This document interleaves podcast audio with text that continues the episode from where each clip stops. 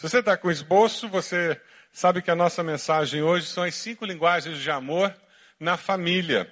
Se você ah, já leu esse livro, você vai estar recapitulando. Por que, que eu resolvi pregar sobre esse tema mais uma vez? Em, no gabinete pastoral e fazendo visitas, eu tenho encontrado muita gente que não sabe desse livro, pessoas que se converteram depois que esse livro teve um boom, que muita gente leu. Teve uma época que na igreja todo mundo lia esse livro. Aí uma opção de gente se converteu depois disso e não leu esse livro. Então eu queria incentivá-los a comprar e ler esse livro. Nós, inclusive, pedimos, pastor Gênesis providenciou, nós temos exemplares dele à venda ali na saída para você comprar, levar para casa e ter a oportunidade de trabalhar nisso. Por quê? Porque é muito importante nós descobrirmos a linguagem de amor do nosso cônjuge, linguagem de amor dos nossos pais, linguagem de amor dos nossos filhos. Por quê? Porque, por incrível que pareça, assim como em línguas nós podemos entender e ser, ser entendidos, nós também na linguagem da afetividade nós podemos entender e ser entendidos. Mas assim como você pode não entender nada do que os outros estão falando, você também pode entender o que eles estão falando. Eu vou pedir para a Giovana, onde é que está a Giovana? Pega o microfone aí, Giovana. A Giovana vai falar para a gente, cadê os adolescentes, onde é que eles estão? Ou vocês vão se manifestar direito ou não vão. Eu acho que você só tem uma fã, Giovana. Os adolescentes podem se manifestar. Ah, melhorou. Olha lá, Giovana, como é que é João 3,16 em inglês? For God so loved the world that he gave his only son, for whoever believes in him shall not perish, but have eternal life. John 3:16. Legal. Quantos entenderam o que ela falou aí? Levanta a mão. Olha lá, tem uma opção de gente que fala inglês, né? Aí é moleza, fácil. Mas agora a Rafaela vai nos ajudar. E eu vou dar até uma cola, porque a coisa está começando a ficar mais difícil, né? Rafaela vai para o alemão. Vamos lá, vai aparecer na tela o alemão agora, hein? Denn also hat Gott die Welt geliebt, dass er seinen eingeborenen Sohn gab, damit alle, die an ihn glauben, nicht verloren gehen, sondern das ewige Leben haben. Johannes 3, Vers 16. Aha, quantos entenderam aí? Levanta a mão. Quantos? Ah, tem uma meia dúzia de heróis da resistência aí. A coisa começou a ficar complicada agora, né? Não, nós vamos caminhar um pouquinho mais. Agora a coisa vai melhorar, vai ficar tranquilo. Priscila, lê pra gente aí, Priscila. Priscila vai para o espanhol, é a coisa fica moleza agora, só para vocês se sentirem melhor. Porque de tal manera amó Dios al mundo que lo ha dado su Hijo unigénito para que todo aquel que en él cree no, no pierda, mas tenga vida eterna. Juan 3, 16. Aí é tranquilo, né? Quem não entendeu? A minha mãe costumava dizer que ela não gostava muito de ouvir falar espanhol, que ela tinha a sensação que ela estava entendendo tudo, mas ela sabia que ela não estava. Aí o Tino vai acabar com a gente agora, né, Tino? O Tino é irmão nosso, trabalha na, aqui e ele vai falar num dialeto pepel. Agora acabou, só ele vai entender. Passa o microfone para o Tino, vai lá, Tino. Burifundar wanya rosa para karenya pmei ma akap yela pane pertom jong on disene na pai Pessoas se comunicam falando essa língua e se entendem. Você não entendeu nada. As pessoas se comunicam falando essa língua e se entendem. E ele vai falar uma outra língua. O dialeto crioulo lá da Guiné-Bissau. Por favor, Tino, fala pra gente. Deus ama gente do mundo demais, toque dá se único filho. Para tudo que se atal, cata perde, mas tendo vida, que cata acaba. John 3, 16. Aí agora você já entendeu um pouquinho, né? Tem latino aí no meio. Tem um lá. É interessante. Aí você vai caminhar um pouquinho, pega. Maria Eugênia, fala pra gente aí. Traz o francês pra gente, pra gente entender um pouquinho. Car Dieu a tant aimé le monde qu'il a donné son Fils unique pour que quiconque mette sa foi en lui ne se perd pas, mais ait la vie éternelle. Jean 3, 16. Quantos entenderam aí? Ah, eu tenho uma meia dúzia que estudou francês aí eh, na escola e que disse, ah, entendi um pouco. É interessante ver tantas línguas e a quantidade de línguas, idiomas que existem no mundo, são códigos que o ser humano usa para se comunicar. Agora tem um que você vai conseguir entender direitinho. Coloca na tela o próximo, por favor. Vamos lá? Vamos ler juntos? Porque Deus tanto amou o mundo que deu seu Filho unigênito para que todo que nele crê não pereça, mas tenha a vida eterna. Você entendeu? Quem entendeu aí o que foi? Por quê? Porque foi falado o seu idioma. Esse código você entende. Esse código chega no seu coração e na sua mente. É com esse código que você foi treinado para expressar suas emoções, para expressar suas ideias. Muito obrigado. Podem voltar para o seu lugar. Uma salva de palmas. Perdão, italiano. Onde estava o quadro do italiano? Perdão. Pulamos o italiano, perdão. Vamos lá, seu Bi.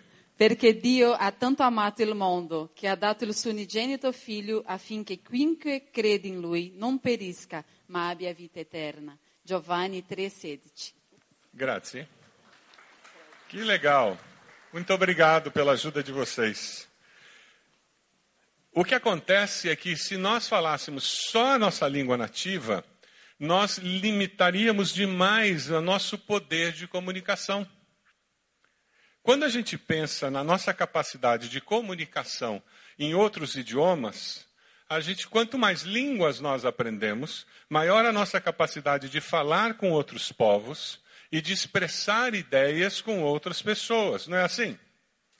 Quando você fala no âmbito afetivo, nós podemos dizer que existem vários idiomas afetivos que nós utilizamos no nosso relacionamento interpessoal. Gary Chapman, ele resumiu nesse livro, de uma maneira muito sábia, cinco línguas específicas que nós usamos quando nós nos relacionamos de forma afetiva com outras pessoas. É muito curioso porque quando você lê o Evangelho, você percebe Jesus usando essas cinco linguagens de uma forma muito especial com as pessoas. Quando você fala com a sua esposa, fala com seus filhos e fala o idioma principal do coração deles, o tanque emocional deles se enche. Quando você não fala o idioma principal deles, você está falando, mas é como se você estivesse falando russo. Você escuta alguém falando russo, o que, que acontece com você? Não entendi nada. Eu gosto de zapear no, na TV a cabo de vez em quando e caio em canal russo, coreano. Aí ele fica louca comigo quando eu caio em canal coreano e japonês. Eu acho barato ver canal japonês, não entendo uma palavra do que eles estão falando. Eu não sei se eles estão vendendo alguma coisa que interessa, mas eu não entendo aquele código. Afetivamente, muitas vezes em gabinete pastoral, a gente atende esposas que não entendem a expressão de amor do marido. E ele está tentando falar que ama. Mas porque ele não fala a língua afetiva dela e ela não consegue falar a língua que ele fala, os dois não se comunicam afetivamente, embora se amem.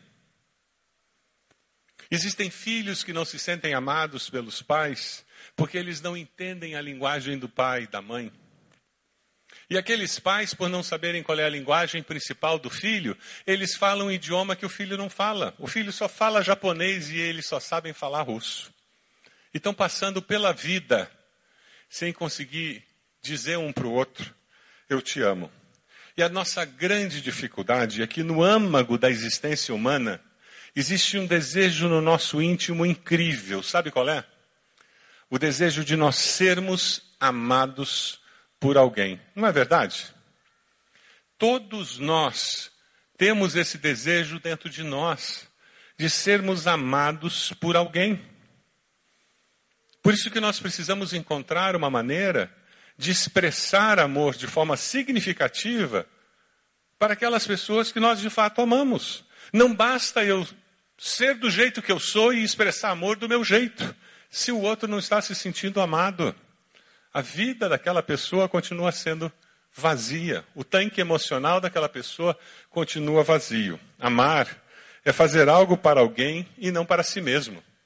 Eu não amo alguém para me sentir bem porque eu estou amando alguém, ou eu fiz algo bom para aquela pessoa que eu amo. Eu amo alguém para fazer com que a vida daquela pessoa seja melhor.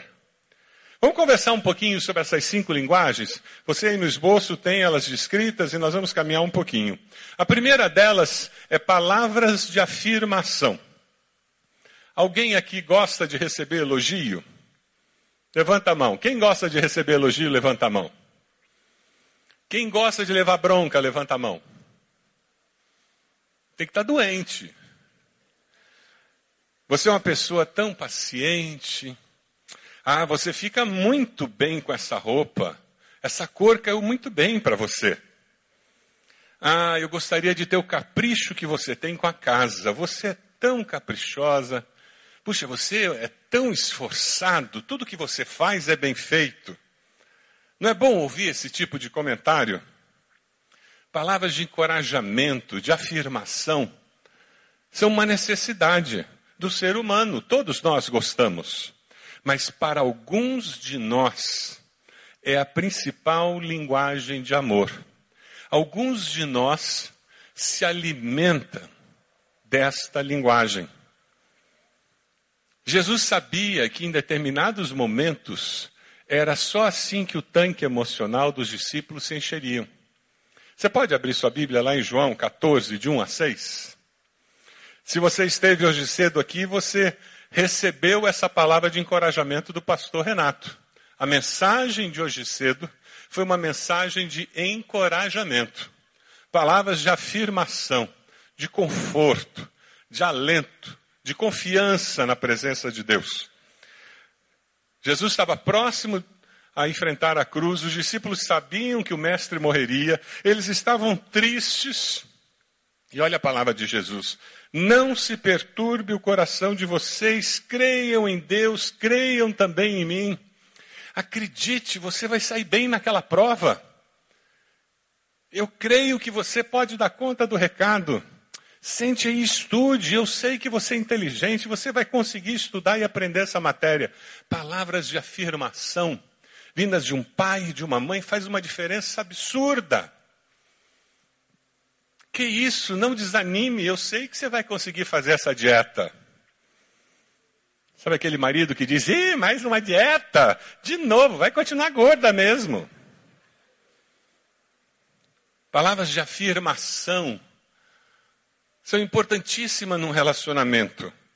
E Jesus continua dizendo: Na casa de meu pai há muitos aposentos, se não fosse assim eu lhes teria dito: Vou preparar os lugares, e se eu for lhes preparar lugar, voltarei, os levarei para mim, para que vocês estejam onde eu estiver. Jesus termina no versículo 6 dizendo: Eu sou o caminho, a verdade, a vida, ninguém vem ao Pai a não ser por mim. Para alguns, o amor se expressa em palavras de reconhecimento, e elogios. Não é que essa pessoa precise ser mimada pela vida, mas são pessoas que elas se sentirão amadas por você toda vez que você dá uma palavra de afirmação.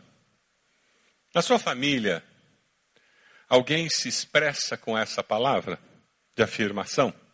Como que você descobre a linguagem de amor de alguém? Normalmente, nós usamos a nossa linguagem de amor principal para expressar amor por alguém. Quem tem essa linguagem como linguagem principal, normalmente é uma pessoa que encoraja os outros. É aquela pessoa que sempre tem uma palavra dizendo: Mas que comida gostosa, mãe. Puxa, obrigado por essa camisa, essa camisa ficou tão bem passada. Naturalmente essa pessoa elogia, naturalmente essa pessoa reconhece o que foi feito. É uma pessoa que normalmente tem uma palavra de afirmação. E porque ela normalmente faz isso, adivinha como ela vai se sentir amada? Se você fizer isso com ela. Tem alguém na sua família que usa essa linguagem para expressar amor? Se tem, coloca o nome aí. Coloque o nome dessa pessoa no seu esboço, você vai precisar disso no final. A segunda linguagem é tempo de qualidade. Tempo de qualidade é aquela pessoa que exige olho no olho. Senta aqui comigo. Já ouviu isso? Para um pouquinho, senta aqui comigo. Aí a pessoa segura no teu rosto e diz: Olha para mim. Quem tem essa linguagem com muita facilidade faz isso. Para um pouquinho. Desliga a TV e olha para mim. Tempo de qualidade não é dizer, uhum. é você de fato ouvir o que o outro está dizendo, é você valorizar o que o outro está dizendo, é você retornar o que o outro disse para garantir que você entendeu o que o outro falou. Abra sua Bíblia lá em João 4. Vamos lá para João 4, no mesmo Evangelho de João 4, a partir do versículo 5. Nós vamos encontrar Jesus dando tempo de qualidade para uma mulher. Uma mulher que normalmente não recebia isso de ninguém. Ela era usada. Ela era usada pelos homens, ela era rejeitada pela sociedade, ninguém dava atenção para ela. Ela era desprezada por todos por causa do estilo de vida que ela tinha. Ela vem até o poço para pegar água. E ela se surpreende, porque um homem, primeiramente, dá atenção para ela, e sem ter um desejo sexual envolvido. Depois, um judeu dá atenção para ela. E ela se surpreende porque, além de ser um homem judeu, ainda é o Messias, o profeta. E ela é surpreendida com a salvação através de Jesus. A partir do versículo 6, nós, nós encontramos: havia ali o poço de Jacó, Jesus, cansado de viagem, sentou-se à beira do poço. Isso se deu por volta de meio-dia. Nisso veio uma mulher samaritana tirar água. Disse-lhe Jesus: Dê-me um pouco de água. Versículo 9. A mulher samaritana lhe perguntou: Como o Senhor, sendo judeu, pede a mim, uma samaritana, água para beber? 10. Jesus lhe respondeu: Se você conhecesse o dom de Deus e quem lhe está pedindo água, você lhe teria pedido e ele lhe dar, teria dado água viva. Disse a mulher: O senhor não tem com que tirar água e o poço é fundo. Onde pode conseguir essa água viva? Versículo 13: Jesus respondeu: Quem beber dessa água terá sede outra vez. Mas quem beber da água que eu lhe der nunca mais terá sede. Ao contrário, a água que eu lhe der se tornará nele uma fonte de água a jorrar para a vida eterna. A mulher disse: Senhor, dê-me dessa água para que eu não tenha mais sede, nem precise voltar aqui para tirar água. E ele disse: Vá, chame seu marido e volte. Ele estava interagindo com ela, falando com o coração dela. Tempo de qualidade, a conversa é com a mente e com o coração. Versículo 17, não tenho marido, respondeu ela. Disse-lhe Jesus, você falou corretamente, dizendo que não tem marido. O fato é que você já teve cinco. E o homem com quem vive não é seu marido. O que você acabou de dizer é verdade. E a conversa continua ao ponto dela crer em Jesus, dela chamar pessoas para vir, virem conhecer a Jesus. Tempo de qualidade é o momento em que a conversa começa com a atenção dos olhos, passa para a mente na troca de ideias e chega no coração na troca de sentimento. A pessoa que tem isso como linguagem de amor valoriza o sentar, o dar atenção ao outro, o parar de fazer tudo para ter um ouvir empático. Na sua casa tem alguém que tem essa linguagem? Quem sabe a sua esposa é assim, quem sabe o seu esposo é assim. Se você quer que ele ou ela se sinta amado, você precisa aprender a falar essa linguagem. Assim como se você tivesse casado com uma japonesa, teria que aprender japonês. Pelo menos algumas palavras em japonês para começar a ganhar o coração dela. É interessante porque sentar na frente da televisão e assistir televisão junto é tempo de qualidade? Sim ou não? Sentarem os dois na sala, um vendo o iPad, o outro vendo o Facebook no telefone, é tempo de qualidade? Tempo de qualidade exige troca de ideias, sentimentos, interação. Alguém da sua família expressa amor usando essa linguagem? Seu cônjuge, seus filhos? Coloca o nome aí. Você vai precisar disso depois. Coloca o nome. Se tem alguém na sua família que está sempre pegando no seu rosto, dizendo: para um pouquinho, olha para mim. Senta aqui um pouquinho. Senta aqui do meu lado. Alguém na sua família sempre diz assim: vamos conversar. Vamos falar um pouquinho. Provavelmente essa pessoa, a linguagem dela é tempo de qualidade. A terceira linguagem é dar e receber presentes. Mas não é presente caro, não. A linguagem dessa pessoa não exige que você compre joias caras, um carro, não exige uma viagem para o exterior, não, não, não. Quem tem essa linguagem, a compra de um chocolate na volta do trabalho, já disse que me ama. Lembrou de mim. Esse tipo de pessoa, quando faz um bilhete, ela não se contenta em simplesmente fazer um bilhete ela vai usar três canetas coloridas, vai fazer um desenho, vai fazer uma dobradura com a, o papel do bilhete e vai transformar aquele bilhete num presente. A nossa filha é assim, Heloísa, uma das principais linguagens de amor dela é dar e receber presente. Ela é presenteira.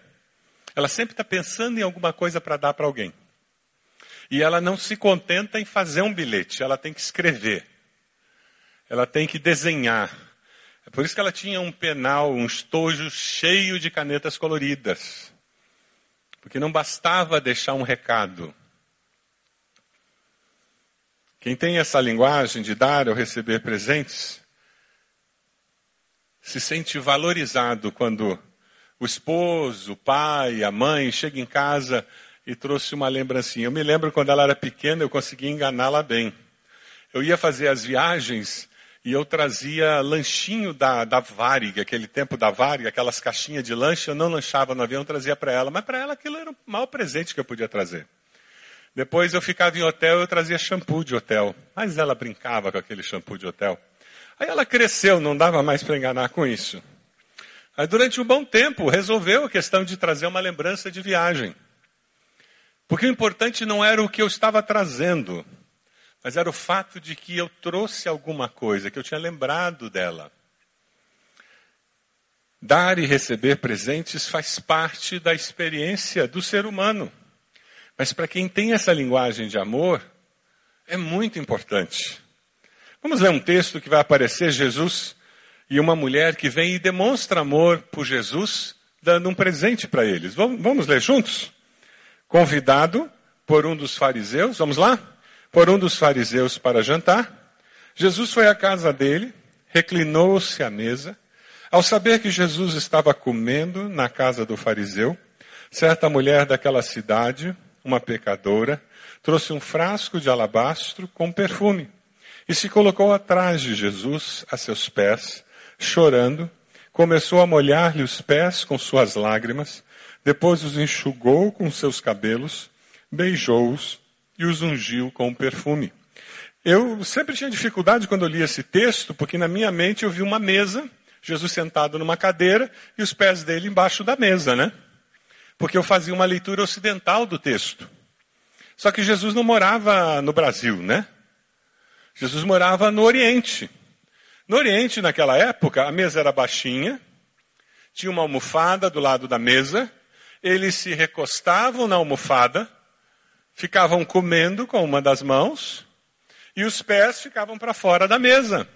Até hoje, ainda, em muitos lugares no Oriente, é assim que eles comem. Por isso que a mulher chega perto de Jesus e com facilidade ela tem acesso aos pés de Jesus. E ela traz um perfume caro. E ela coloca aquele perfume nos pés de Jesus, como um presente dela ao Senhor. O texto continua quando termina aquele momento, Jesus diz: Portanto, eu lhe digo, os muitos pecados dela foram perdoados, pois ela amou muito, mas aquela quem pouco foi perdoado, pouco ama. Então Jesus disse a ela: Seus pecados estão perdoados. Jesus, conhecendo essa necessidade do ser humano de sentir-se amado, e essa linguagem de amor que é o dar e receber presentes, de uma forma categórica, incisiva, ele nos deu um grande presente. Ele nos deu a própria vida. Para que eu e você tivéssemos vida eterna, salvação, perdão dos nossos pecados, não é verdade? Vamos ler o texto que vem aí do Evangelho de João? Por isso é que o meu Pai me ama, porque eu dou a minha vida. Ninguém a tira de mim, mas eu a dou por minha espontânea vontade. Já era quase meio-dia e trevas cobriram toda a terra. Até as três horas da tarde, o sol deixara de brilhar e o véu do santuário rasgou-se ao meio. Jesus bradou em alta voz e disse: Pai, nas tuas mãos entrego o meu espírito. Tendo dito isso, expirou. Dentro de um ambiente familiar, dar e receber presentes deve ser uma prática comum. Os filhos devem ver a mãe preparar um jantar, o pai preparar alguma coisa como um presente de amor para eles. Dar e receber presentes deve ser um processo comum de convivência familiar e não obrigação. É por isso que filhos ajudam nas tarefas domésticas. É por isso que adolescentes ajudam a pôr e tirar a mesa, a lavar a louça com alegria no coração. Porque, como família, nós cooperamos e fazemos isso como um presente de um para o outro, para demonstrar amor. E quando nós fazemos com essa atitude, o que nós fazemos é reforçar o ambiente de amor, o ambiente doméstico sendo um ambiente de amor. Uma menina com muito carinho, ela abençoa a sua família. Dê uma olhadinha nesse vídeo.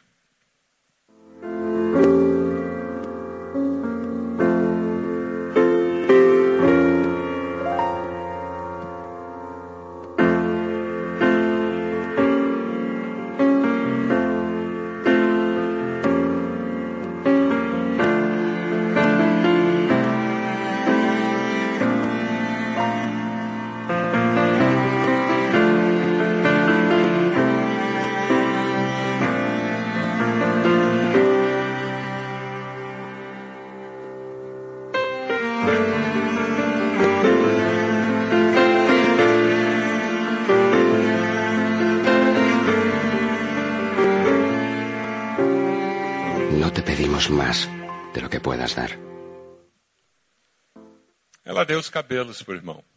O irmão tinha câncer. Presentes de amor. Alguém na sua família expressa amor com essa linguagem? Quem na sua família, quando faz um bilhete, transforma aquele bilhete num presentinho? Quem na sua família que sempre está pensando em trazer um presente para alguém? Que faz uma viagem e pensa em comprar presentinho e lembrancinha para todo mundo na viagem? Coloque aí. Quem na sua família tem isso como linguagem de amor? A quarta linguagem de amor é atos de serviço. Essa, esse é o tarefeiro da família. É aquela pessoa que passa o feriado arrumando armário. Sabe aquela pessoa que não, não vê a hora de chegar o feriado porque vai dar uma geral nos armários da cozinha? Tirar tudo, passar pano porque está muito empoeirado. É aquela pessoa que no feriado ela vai arrumar, tirar todas as roupas e dobrar tudo de novo e organizar pelo tom, em degradê. É aquele homem que no feriado vai consertar tudo quanto é torneira, janela da casa, vai tirar o óleo do carro, vai ajustar o motor, trocar a vela. E ele está fazendo isso para mostrar amor pela família. Ele não senta um minuto com a família durante o feriado. E é muito comum o homem fazer isso e a mulher sair do feriado reclamando porque o marido não liga para a família. Se ela não fala a linguagem dele, não sabe falar a linguagem de amor dele, ela vai sair dizendo: ele não disse um minuto durante esse feriado que ele nos ama. E aquele homem passou o dia inteiro dizendo para aquela família: Eu amo vocês. A ponto de passar o dia do feriado, de de manhã até de noite, no sol, trocando telha, arrumando cano, fazendo o conserto do carro, porque eu amo vocês. Se a linguagem de amor dele é atos de serviço, ele o tempo todo está com o coração dele cheio de alegria, porque ele está dizendo para a família dele que ele ama. E se a família não sabe ler, não sabe falar a linguagem dele, ninguém vai entender o que ele está dizendo. E se ele não entende que ele precisa falar a língua da família, talvez ele não sente para conversar a língua da esposa, que talvez seja tempo de qualidade. Você imagina um marido com atos de serviço e uma esposa com tempo de qualidade? Ela passou o feriado todo atrás dele dizendo: Querido, desce no telhado, vamos sentar para conversar aqui no jardim um pouco? E ele: Não posso, estou ocupado para te amar. E ela: Mas senta aqui para dizer que me ama, conversando um pouquinho comigo. E ele: Logo que eu terminar de consertar aqui a torneira, eu converso com você. E ele enrola ela o dia inteiro. Percebe a dinâmica dentro da família? E aquele pai trabalha de manhã, de tarde, de noite para dizer para a família que ama a família. Porque atos de serviço é a linguagem de amor dele.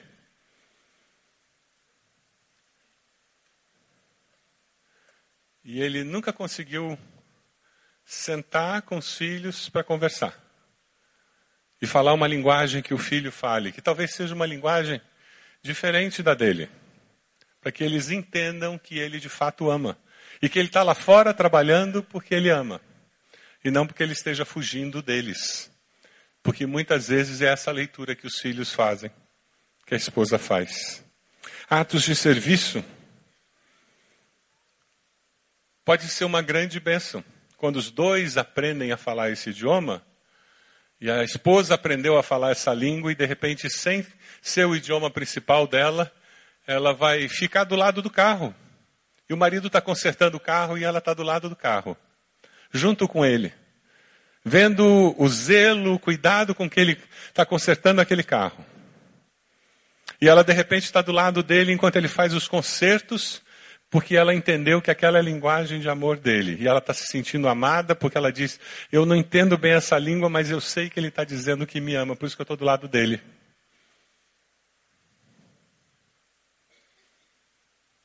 Como a gente precisa ter essa sensibilidade para fortalecer o nosso relacionamento conjugal. Lá em João 13, 4, 5, Jesus trabalha um pouco com essa questão quando ele lava os pés dos discípulos. Vamos ler juntos o texto? Assim, vamos lá? Assim, levantou-se da mesa, tirou sua capa e colocou uma toalha em volta da cintura. Depois disso, derramou água numa bacia.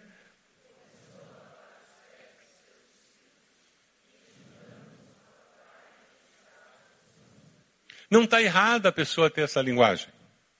Nós temos que aprender a ouvir eu te amo nessa linguagem.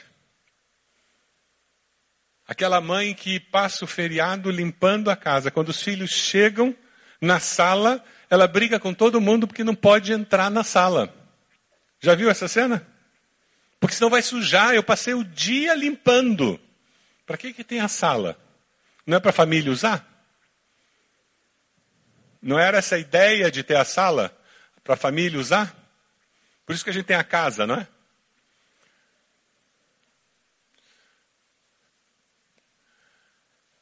Tem alguém na sua família que expressa amor com atos de serviço? Tem alguém na sua família assim? Coloca o nome dessa pessoa. É o nome desse abençoado que conserta tudo, arruma tudo, vive ocupado, tem uma listinha de coisa para fazer. A última linguagem, a quinta, é toque físico. Esses são os melados da vida. São os abraçadores, os beijoqueiros da vida. São pessoas que através do toque físico eles estão demonstrando que amam. Isso não tem nada a ver com relacionamento sexual, não tem nada a ver com desejo sexual. Mas é gente que é melada mesmo. Você conhece gente assim? Que encontra você tem que tocar. É aquela pessoa que vem falar com você e já te alisa, assim. Conhece gente assim? Pessoa que te, te encontra já te abraça. Está conversando com você e está com a mão nas costas. Conhece gente assim? O, o nosso filho Fernando, desde pequeno nós percebemos que essa era a principal linguagem de amor dele. O Fernando, a gente estava sentado no sofá e, e, ele sentava do lado. Aí de repente ele pegava a mão da gente e colocava na cabeça para fazer cafuné. Aí se estavam os dois sentados no sofá, ele deitava com a cabeça de um lado e do outro, pegava a mão de um, botava na cabeça e do outro no pé para fazer massagem. Folgado que só.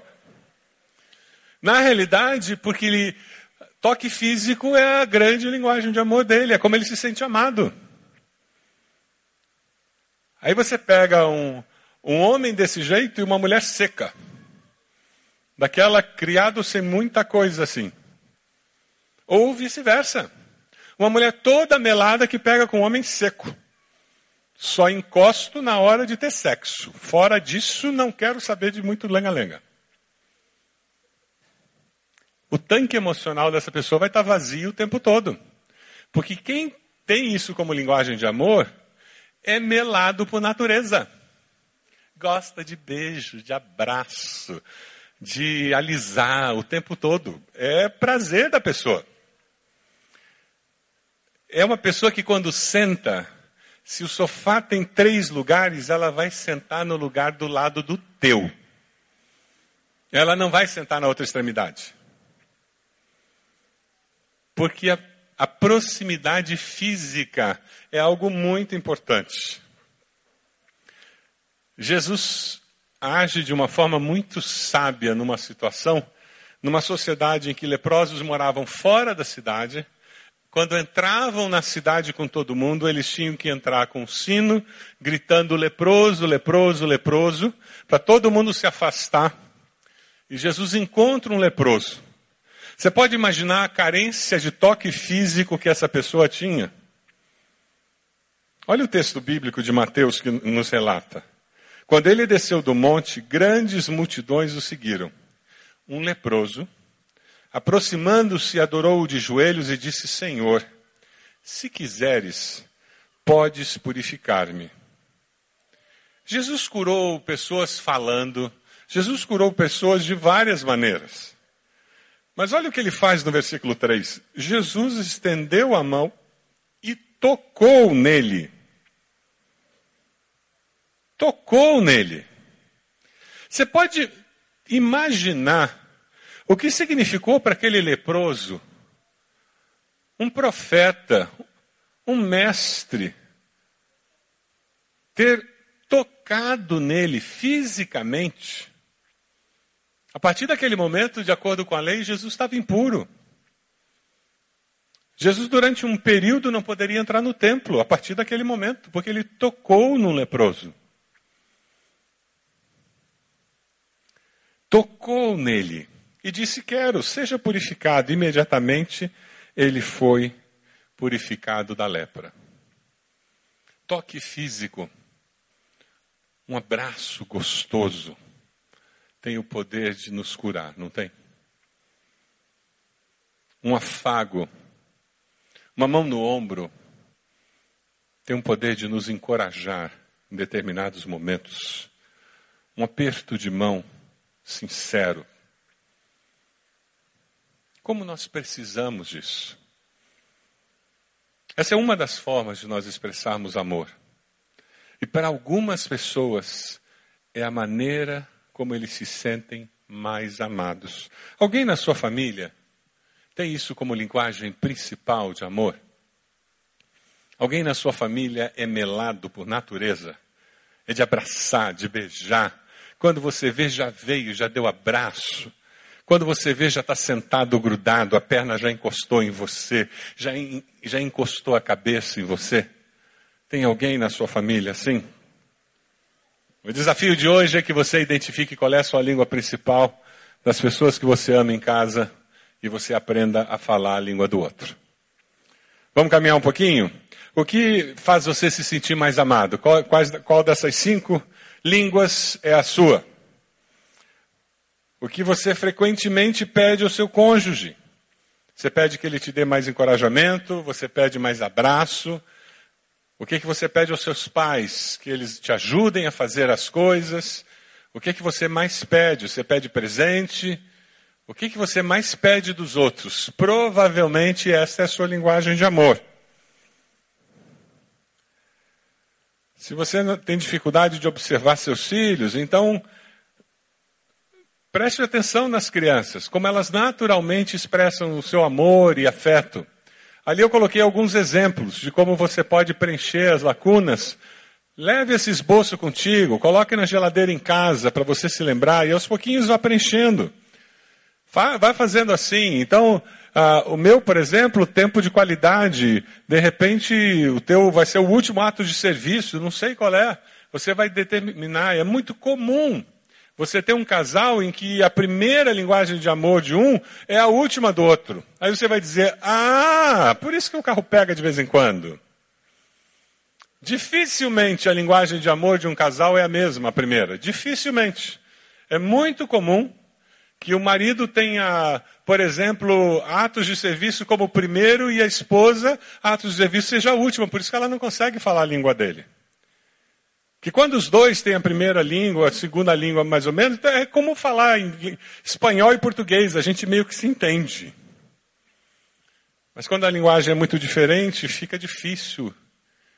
O desafio seu é você identificar a linguagem de amor sua, do seu esposo, dos seus pais, das pessoas que fazem parte desse universo mais próximo, para que você possa expressar amor para que eles se sintam amados, para que o tanque emocional deles esteja cheio. Eu tenho certeza que você os ama.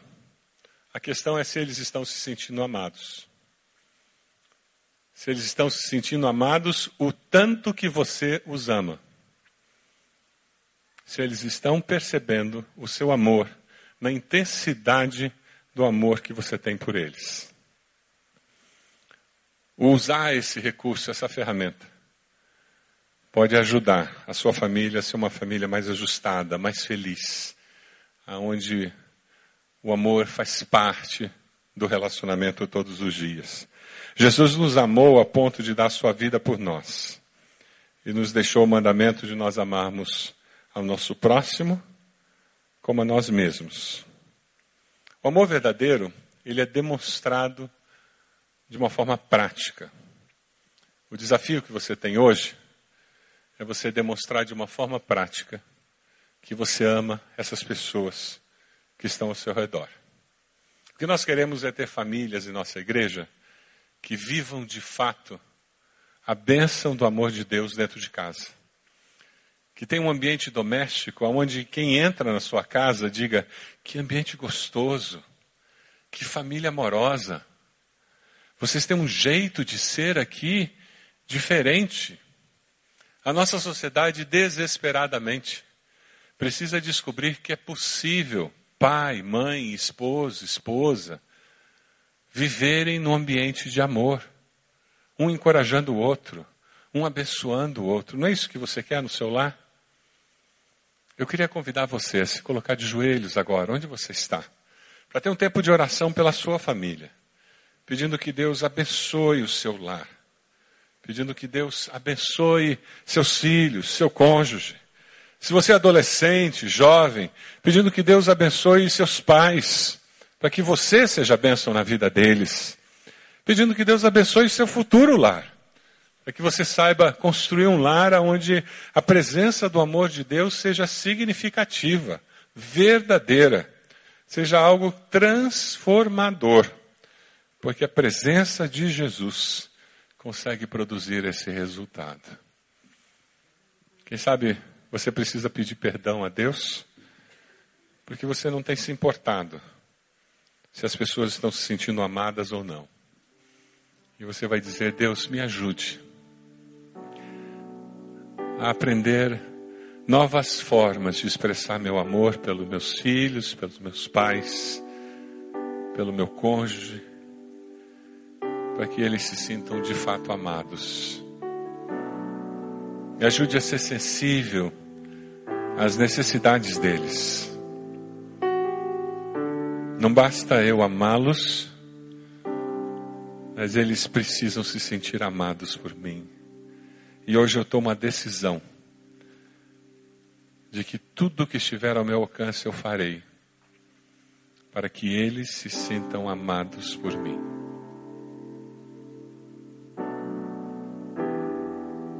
Essa sua decisão nessa noite. Tudo que estiver ao seu alcance será feito para que eles se sintam amados por você.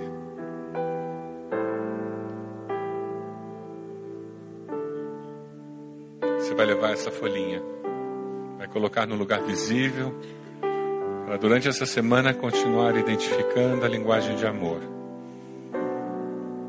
e aprendendo a falar essa linguagem.